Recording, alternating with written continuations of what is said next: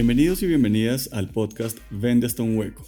Este es un espacio tranquilo de aprendizaje y discusión para empresarios, gerentes, emprendedores y todos aquellos que desean aprender y o mejorar sus competencias relacionadas con ventas, mercadeo y emprendimiento. Sírvanse un tinto o un chocolate o su bebida favorita y empecemos. Pero para empezar, creo que mejor nos presentamos, Betico. ¿Qué opinas? Me parece muy bien para que la gente nos conozca quiénes somos nosotros y no digan desde su casa, bueno, ¿y quién serán ellos? ¿Quiénes son estos personajes que me están hablando en este capítulo? me parece perfecto. Mi nombre es Marcos Hirsch, soy diseñador y magister en marketing. También soy empresario y consultor empresarial en ventas, mercadeo y mercadeo digital hace muchos años. Me gusta el sabor del chocolate, leer, ver documentales, aprender y enseñar. Junto con Beto hemos acompañado a cientos de empresarios en el crecimiento de sus negocios. Gracias Marcos. Me presento, yo soy Beto o Carlos Barrios, me gusta que me digan Beto, administrador de empresas, especialista y magíster en marketing. Llevo más de 14 años trabajando en mercadeo, ventas y marketing digital. Me encanta cocinar, ver lucha libre, el helado, un tinto bien negro y apoyar a los empresarios. Esa es mi pasión y lo que me encanta hacer. Y es un placer poderos acompañar en este podcast Vende hasta un hueco. Bien, muchas gracias Betico. El capítulo de hoy entonces es una pregunta. ¿Será que nos tocó vender online? ¿Vos qué opinas? Me parece muy bien, un tema muy interesante que las personas cada vez preguntan más, quieren conocer cómo ingresar en este mundo. Entonces creo que es el mejor tema para el episodio 1. Súper. Bueno, yo estuve revisando y las tasas de crecimiento son arrolladoras. ¿Vos qué opinas? El, el, mundo online viene creciendo. Cuando uno mira las noticias de cualquier medio importante en el mundo, escucha datos como el 300%, el 400%, el 500%. Eso es un aspecto que lleva a las personas a creer que se está vendiendo demasiado y que la cantidad de dinero que en el mundo online es impresionante. Y la pregunta que muchos empresarios se hacen es, ¿Yo por qué no estoy ahí? ¿Yo por qué no estoy en ese, en ese 800, en ese 500%? ¿Será que todos que el 800%? ¿800% de qué? Porque, pues, si yo vendo 10 pesos, el 800% es vender 80. Es fácil, dependiendo desde dónde empezamos. Y este crecimiento lo hemos visto, Marcos, por el tema de la inmediatez, porque las personas cada vez tienen menos tiempo. Cada vez dicen, yo quiero mis cosas ya, pronto, y no puedo esperar. Y de pronto en mercados donde acceder a cosas es muy complicado, el e-commerce da muchísimas soluciones de algo que mercadeo, como, como lo decimos, es, es conveniente. Entonces la conveniencia ayuda muchísimo al marketing digital. Y sumado a eso, hay demasiadas plataformas que ayudan a que sea más fácil para las empresas vender digitalmente. Y todo esto pegado pues, al tema de esta pandemia que estamos viviendo todos, que obliga a muchos consumidores a consumir online, a consumir desde su casa, nos lleva a tener como el cóctel perfecto para uno pensar, ¿será que este es el momento? ¿Será que este es el momento para, para meterme en este mundo online? O, por otro lado, ¿será que lo estoy haciendo bien? Claro, y cuando, cuando veo las cifras, pues vemos a Corea con una penetración en, en comercio electrónico del 20.3%, China con un 15%, Taiwán con un 8%, el Reino Unido con 7 y tanto. Y vemos a Colombia y a Latinoamérica en general con algo cercano al 0,1% de penetración, lo que quiere decir que hay un terreno gigante por recorrer todavía, entendiendo que, que, estamos en pañales en, en este aspecto y que deberíamos, me parece a mí, no sé qué opinas, pero creería que deberíamos estar metidos de cabeza en este tema, pues al menos las empresas que, que bien lo puedan, lo puedan aplicar. Claro, porque es que ahí viene, ahí viene dándole fuerza a lo que, lo que estaba hablando anteriormente. Es que sí, crecemos al 800%, pero del 0.1% de todo el comercio eh, en general. Cuando hablas de esas cifras, estamos hablando es del total del comercio electrónico versus lo que se vende en el total de la economía. Entonces sí, Corea es el 20%, una economía totalmente adaptada al e-commerce, nosotros todavía no. Cuando uno lo piensa, ¿por qué tenemos ese porcentaje tan bajo? Se da porque hay muchas cosas que la gente todavía no consume online. Por ejemplo, el almuerzo. Antes de la pandemia las personas almorzaban, no todos, pues en un restaurante y viendo ahorita esa crisis que hay, por ejemplo, en el sector gastronómico, uno se da cuenta que las personas no eran online. Por eso el domicilio en este momento no es la solución que muchos restaurantes les gustaría. Por eso estos datos de la pandemia del e-commerce que uno ve, los lleva uno a pensar, ¿será que este es el momento adecuado para que yo venda digital? ¿Qué debo hacer para yo digitalizarme? Entonces, creo que esto es lo que nos lleva a pensar, ¿será que nos toca vender online? Yo creo que la respuesta es sí. Luego, ¿será que mi producto o mi servicio sí tiene las condiciones para, para hacer online? Primero, ¿mi servicio se podrá vender digitalmente, mi producto? Pues revisémoslos. Eh, ¿qué, opinas? ¿Será que todo sirve para, para ser vendido digitalmente? Yo creo que no. Primero lo que yo miraría es qué tan commodity es mi producto, qué tan genérico es mi producto. Entre más genérico sea mi producto, creo que es más fácil digitalizarlo. Entre más mi producto sea especializado, yo creería que es más difícil poderlo digitalizar. ¿Tú qué otra cosa crees que deberíamos tener en cuenta? Sí, yo, yo creo que también hay que tener en cuenta el tema logístico. ¿Qué tanta logística requiere mi producto? ¿Qué tan delicado es? Por ejemplo, eh, es perecedero, requiere cadena de frío, ¿será que lo puedo transportar yo? Necesito un aliado, se puede dañar en el camino. Eh, digamos, eh, bueno, conozco un caso de, de, cupcakes que se ven divinos en la foto cuando los despachan, pero no siempre llegan bien cuando, cuando los recibe el cliente.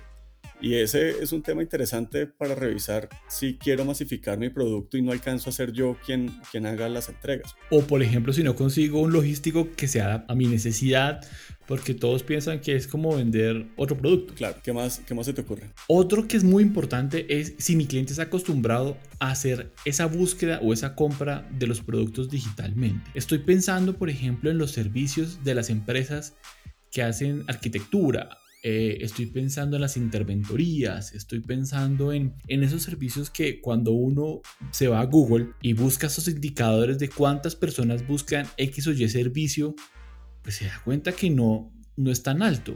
Ya es donde uno dice, uy, mi, cliente no busca esto digitalmente y ahora, ¿qué hago? Eso es un muy buen indicador para decir, ¿será que ahorita yo podría eh, vender mi producto digitalmente? Claro, y eso se alinea con otras cosas, otras características de las empresas como que tengan algunos requisitos que no estén alineados con el entorno digital como que requieran múltiples cotizaciones o diversos eh, proveedores para tomar la decisión. Y eso pues virtualmente no se alinea con, con, con, los objetivos de venta online porque pues nadie te envía una cotización, te muestran los productos o servicios y tú tomas la decisión informándote. Claro, o imagínate si son en esas empresas donde son tres cotizaciones o más, pues uno cómo hace digitalmente para ofrecer las 13 cotizaciones cuando yo ya estoy diciendo cuál es mi precio. Claro.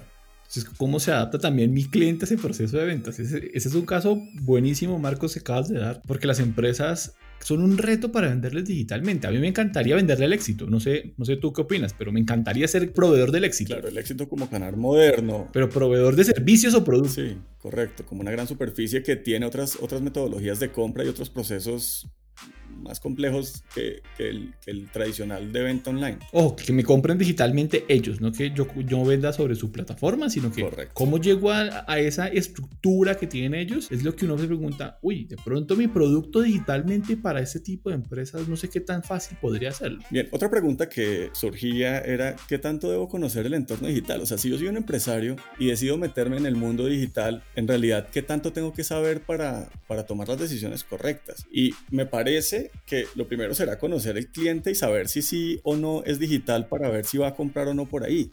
Sí, es cierto.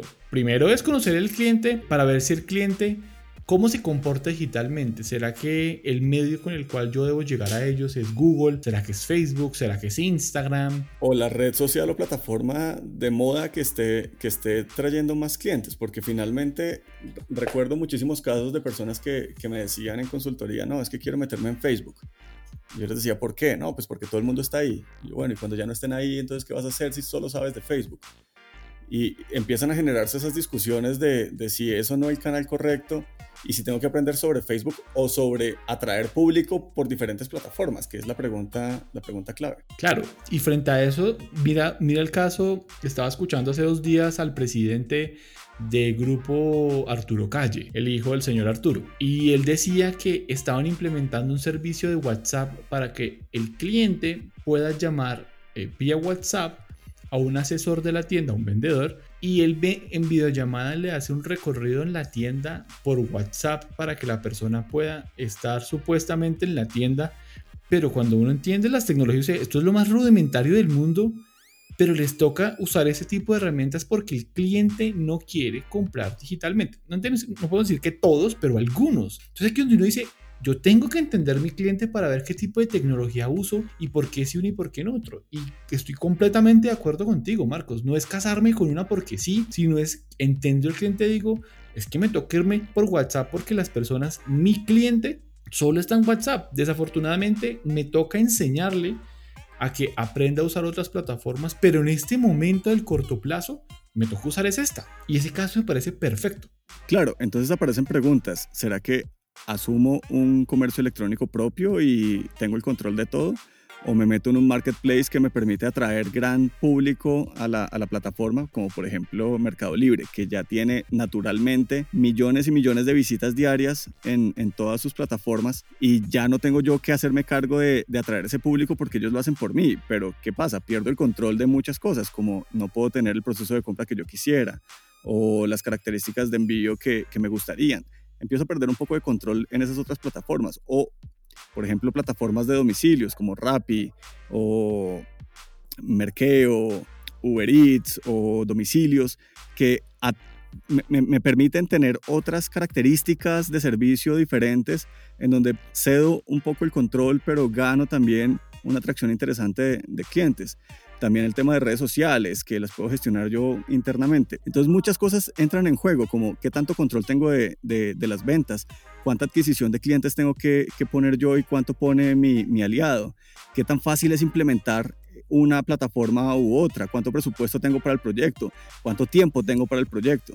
Y entonces empiezan a salir un montón de, de, pros y contras en cada una y hay que entender en mi contexto, para mi negocio, cuál sería el camino, el camino ideal, cuál sería el camino correcto. Y ahí pues nos lleva a otras grandes preguntas. Por ejemplo, ¿qué tanto control tengo sobre, sobre temas como la seguridad de mi negocio? ¿Vos qué opinas de eso? Claro, la seguridad del negocio es algo súper importante. Entendiendo seguridad del negocio, no que nos roben de la manera tradicional de, de la persona armada, sino seguridad del negocio en el sentido de qué tan protegido tengo yo los datos de mis clientes, qué tantos datos yo puedo capturar. No solo el tipo de datos, sino dónde los estoy guardando. O por otro lado, ese aliado que yo estoy teniendo para ese e-commerce, para ese marketplace, cómo me protege mí frente a los fraudes, que es un tema desafortunadamente muy común. ¿Cómo evito, por ejemplo, que si una persona me hace una compra en tarjeta de crédito que está ubicada en Taiwán, no tenga la probabilidad durante seis meses altísima de poder devolver su compra. Yo como me protejo para saber que ese personaje si realmente me compró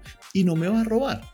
El entorno digital lo debemos entender en cada una de las etapas y así como cada uno de ustedes conoce ese saber ser de ustedes, tenemos que conocer también todos los aspectos del entorno digital para prepararnos y decir, ah, ok, todo esto es lo que está pasando, todo esto es lo que yo necesito conocer, ahora sí, ¿cómo me voy a meter al entorno digital? ¿Cómo voy a llegar a los clientes? Para llegar a los clientes yo, yo empiezo definiendo el proceso de compras actual que tengo, el del mundo tradicional. Después, ese proceso intentamos traspasarlo al mundo digital para ver qué tantos hay que cambiarlo. Hay algunos casos donde el proceso de ventas es el mismo y realmente no hay que adaptar mucho ese proceso de ventas. Grave cuando yo tengo una empresa, por ejemplo, estoy pensando en, en las que tienen mucha experiencia, como los hoteles, porque son algo presencial. Estoy pensando en, en, no sé, en un criterión, en un restaurante así de lujo, en donde toda la experiencia pues va a ser complejo llevarlo al mundo digital porque es que estoy quitando una parte importante de ese ser de la empresa. Entonces nos lleva a preguntarnos qué tanto necesito de un tercero. ¿Será que yo soy capaz de atraer todo el público que necesito, hacer toda la, toda la cadena logística, entregar mis productos o servicios? ¿O requiero de, de, una, de una tercera parte que me ayude y me colabore a hacer algunas cosas que yo de golpe no quiero hacer o, o no deseo hacer o no sé hacer simplemente? Por ejemplo, eh, la entrega de última milla o la distribución logística macro o la cadena de frío, que es algo, es algo que quizás yo no tengo control de eso, pero un tercero sí lo podría tener resuelto, o el tema de los cobros. Entonces e, empiezan a aparecer terceros o, o empresas o organizaciones que me ayudan a resolver cosas que yo o no quiero o no sé hacer y empiezo a conseguir aliados que me ayudan a resolver algunas partes de, mi negocio. Pero finalmente termina siendo un negocio entre muchas partes que empieza a convertir mi experiencia finalmente en una experiencia única. Claro, y ya cuando vemos el cómo llegar a mis clientes, eh, ya empezamos a entender después los canales de adquisición, si son propios ganados o pagos. Entonces ya empezamos a medirnos, entendiendo todo el mundo digital y decir, ok, en propio tengo, no sé, estoy pensando en, en mi página web, está pasando esto, pero entonces en los ganados está pasando esto otro, y mi pauta está pasando esto, mis conversiones son así, Y es donde uno entiende que no solo llegar a los clientes, sino también empezar a medir cómo, cómo estoy llegando a esos clientes en términos de costo y en términos también de qué tanto estamos convirtiendo en, ese, en, en cada uno de esos canales. Lo bueno que tiene el mundo digital es que todo se puede medir afortunadamente. Entonces uno puede llegar a decir, definitivamente mi pauta en Facebook, tanto que me hablaban de Facebook, no está funcionando. Entonces, pues cambiemos y usemos otra cosa. O es la única que me trae clientes. Claro, o, o, porque a mi vecino sí le está funcionando y a mí no. ¿Qué puedo hacer? Lo bueno es que también uno puede analizar a la competencia, que es algo muy bueno. Entonces, creo que nos tocó vender online, depende. Nos tocó vender online a muchos sí, pero pero, pero, es, pero es el momento para probar. Claro, igual la oportunidad está ahí presente y la penetración todavía es, es, está muy virgen para tomar decisiones de negocio, digamos, rotundas para decir es que lo digital no va a funcionar. Toca darle un poco más de tiempo y toca, toca explorar un poquito más y toca de todas formas generar innovación y desarrollar nuevas formas de hacer cosas que, que todavía no se han inventado y eso nos va a permitir finalmente pues destacarnos de la competencia y, llegar con esas soluciones a nuestros clientes, que es lo que finalmente queremos. Entonces, ¿qué te parece, Betico, si, si cerramos un poco con conclusiones? Numeramos, numeramos las, las más importantes, a ver, si, a ver si las tenemos todas. Creo que la primera es definitivamente conocer el entorno digital, entender de qué se trata, cómo funciona, qué tengo que saber, o sea, no tengo que saber hacer todo no tengo que conocer cómo funciona, cómo, cómo funciona eh, Instagram, no tengo que saber cómo hacer pauta en Facebook, no tengo que saber cómo, cómo funciona el algoritmo de Google, pero sí tengo que entender de qué me están hablando para, para saber qué estrategias pueden estar funcionando, cómo medir eso y, y entender en general el entorno para, para, saber en qué terreno estoy parado. Yo creo que el, la otra conclusión es validar si puedo replicar mi modelo de negocio en el entorno digital, ver qué tanto tengo que cambiar y qué tanto se puede automatizar. Ah, van a haber casos de ustedes donde automatizar va a ser súper fácil y hay otros casos donde va a ser el reto. Lo bueno para todos es que creo que el que encuentre la solución a ese reto de ese modelo difícil, creo que este es el momento para probarlo y para romperla, pues lograr todo lo que, lo que cada uno de ustedes quiere. Claro. También, también me parece importante destacar que pues siempre el pasto del vecino se ve un poco más verde, ¿no? Y entonces queremos copiar lo que está haciendo el de al lado y si él lo está haciendo, pues por algo será. Y empezamos a meternos en modas y en cosas, lo, que tú decías, ahorita TikTok pues parece ser una red social que está, está cogiendo mucha fuerza, pero interesante ver la curva de esa fuerza hasta dónde llega, si será una moda o será una tendencia realmente que va, pues digamos, a largo plazo.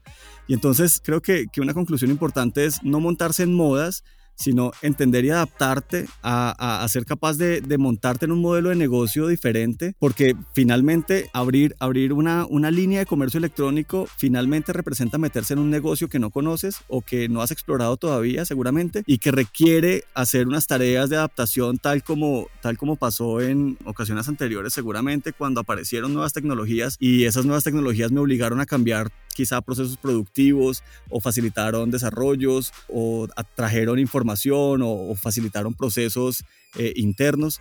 Y esa adaptación finalmente es la clave. Entonces no me monto en una moda, sino que adapto mi negocio para entender y, potenciar esta, esta nueva forma de vender, esta nueva forma de llegar a mis clientes. Así es. Y para mí el último, eh, como de conclusión, es validar si cuento con el equipo para poder lograr este objetivo que es vender online. Creo que es clave poder usar a los aliados adecuados para poder ajustar este modelo al mundo digital.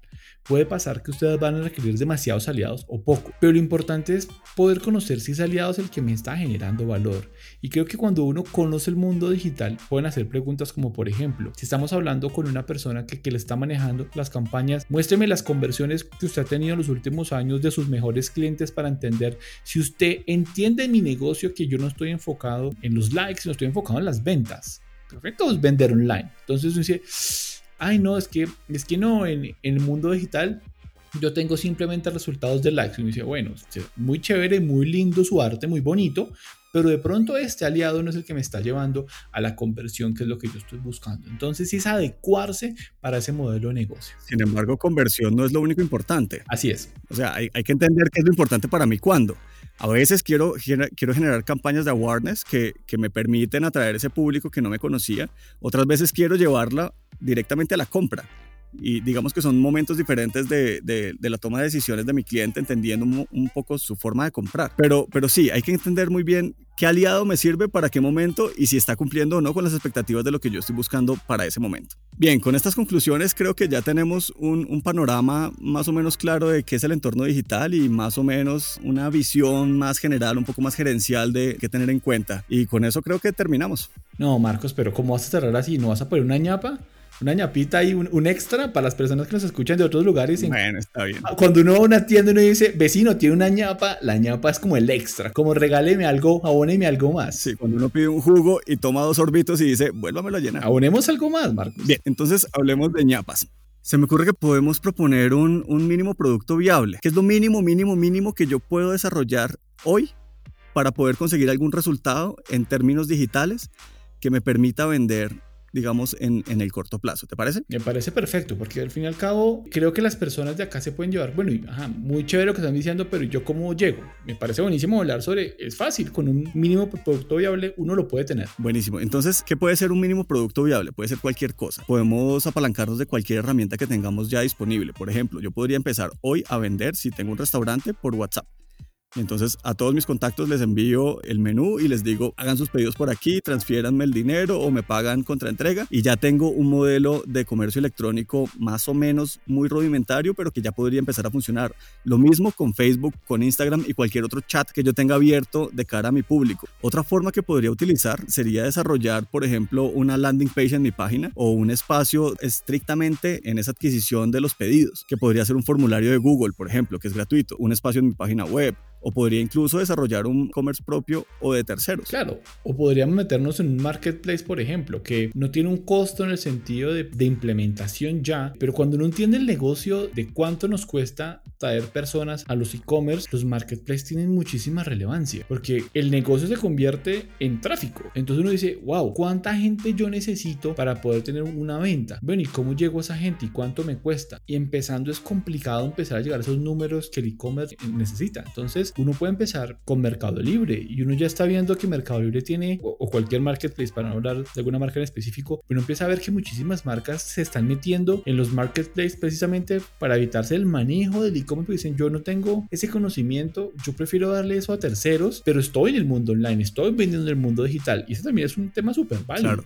Y entonces la pregunta es ¿por dónde arranco? Y la respuesta es muy simple. Entienda un poco por dónde están comprando ya sus clientes, si hay un aliado o un tercero o usted mismo lo puede finalmente resolver, digamos, de manera de manera natural con sus propios recursos, como hablábamos de, los chats que ya están disponibles seguramente en su compañía. Y con eso creo que podemos arrancar, ¿sí? O sea, no vamos a, no vamos a volvernos millonarios con un WhatsApp, o tal vez sí, pero sí nos permite empezar a recibir esos primeros pedidos y empezar a poner a andar, digamos, la, la estructura de ventas online que nos va a permitir quizá atraer recursos que ayuden a construir otras plataformas más robustas u otras metodologías un poco más desarrolladas que finalmente pues terminará siendo el proyecto un poco más grande y más a mediano o largo plazo. Claro, y creo que todos pueden meterse en el mundo online. De, depende, de pronto no con el producto que quieren, de pronto no de la manera que a uno le gustaría, pero creo que quería que todos pueden empezar de alguna u otra manera a empezar a vender online. Y siento que como mensaje que me gustaría dejar antes que cerremos es que no hay mejor momento para poder meterse en el mundo online que ahora. Y prueben y no le tengan miedo a fallar. Fallar no está mal. Lo que está mal es no aprender de por qué estamos fallando, de no entender por qué la gente no me quiere comprar y por qué otras personas sí le están comprando. Creo que ese es el momento. Y si nadie de su sector le están comprando digitalmente, es el momento para que usted encuentre esa solución. Porque si la encuentra, se va a llenar de plata. Claro, al final yo creo que el arte de ser empresario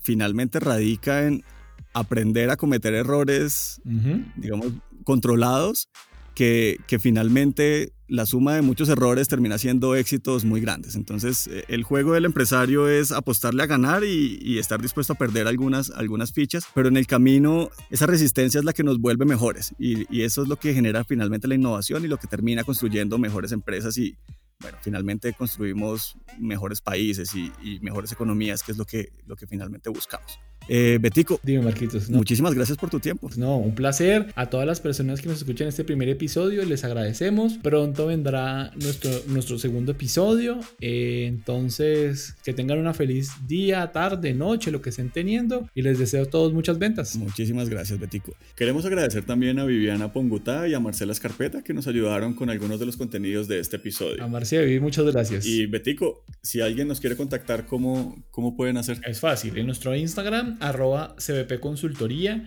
y nos pueden enviar sus preguntas, dudas, sugerencias, felicitaciones a contacto arroba vendehastaunhueco.com. Bueno, Betico, muchísimas gracias de nuevo y esperamos que todos tengan una feliz semana de ventas. Bueno, chao.